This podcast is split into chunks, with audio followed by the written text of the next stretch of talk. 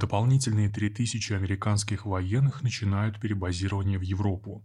О том, что это произойдет, президент США Джо Байден заявил в начале февраля, сославшись на желание усилить силы НАТО, чтобы предотвратить вторжение России на Украину.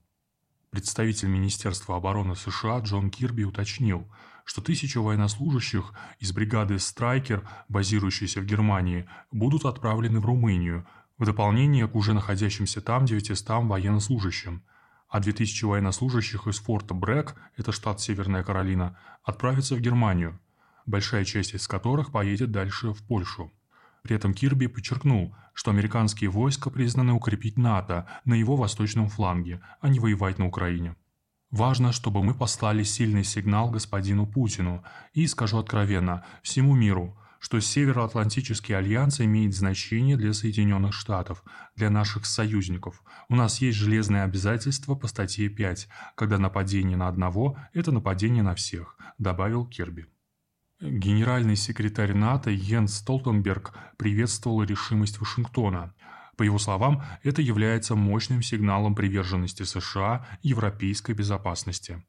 Столтенберг также заявил, что развертывание войск Североатлантического альянса является оборонительным и пропорциональным и пошлет четкий сигнал о том, что НАТО сделает все необходимое для защиты и обороны всех своих союзников. Однако в самих Соединенных Штатах не все уверены в политике Вашингтона. Известный американский сенатор Марк Рубио в интервью телеканалу Fox News сообщил, что не поддерживает отправку Байденом войск в Европу в условиях российской угрозы. Как он пояснил далее, честно говоря, я не знаю никого, кто бы призвал поддержать участие американских войск в войне на Украине. Я, конечно, не поддерживаю это. Даже украинцы не просят об этом. В свою очередь, три американских политолога Майкл Аллен, Карла Маккейн и Майкл Флинн выступили со статьей, в которой отметили, с одной стороны, что администрация Байдена пытается как продемонстрировать поддержку США союзников по НАТО, так и успокоить страны-союзники, надеясь при этом сдержать российское вторжение на Украину. Но с другой указали на то, что военные приготовления Вашингтона могут еще больше усилить напряженность в Восточной Европе.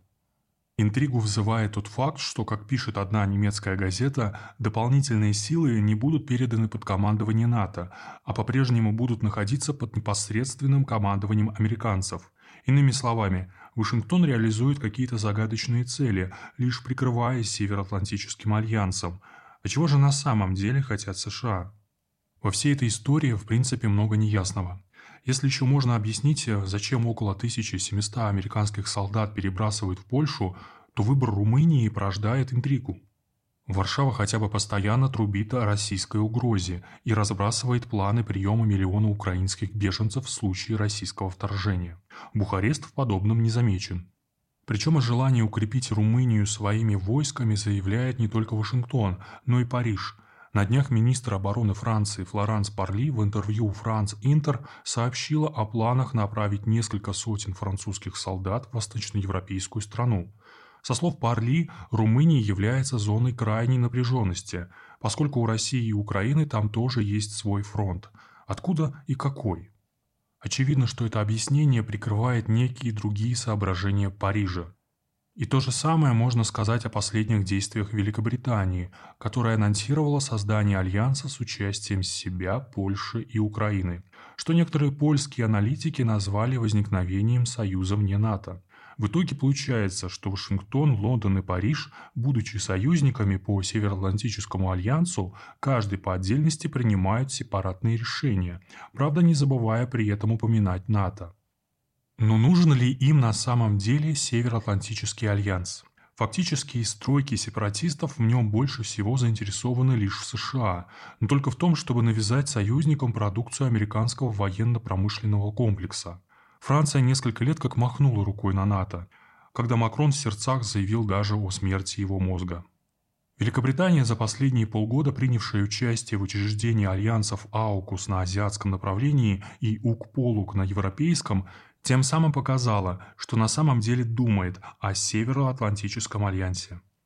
В этой ситуации НАТО начинает превращаться в дымовую завесу для реализации ведущими игроками своих собственных планов. А заявление Столтенберга о том, что Североатлантический альянс сделает все необходимое для защиты и обороны всех своих союзников, являются попыткой норвежского генсека, покидающего этот пост и думающего о продолжении карьеры в Центробанке Норвегии, сохранить лицо. Вопрос в том, что придет на смену НАТО и как будет выстраиваться архитектура безопасности в Европе.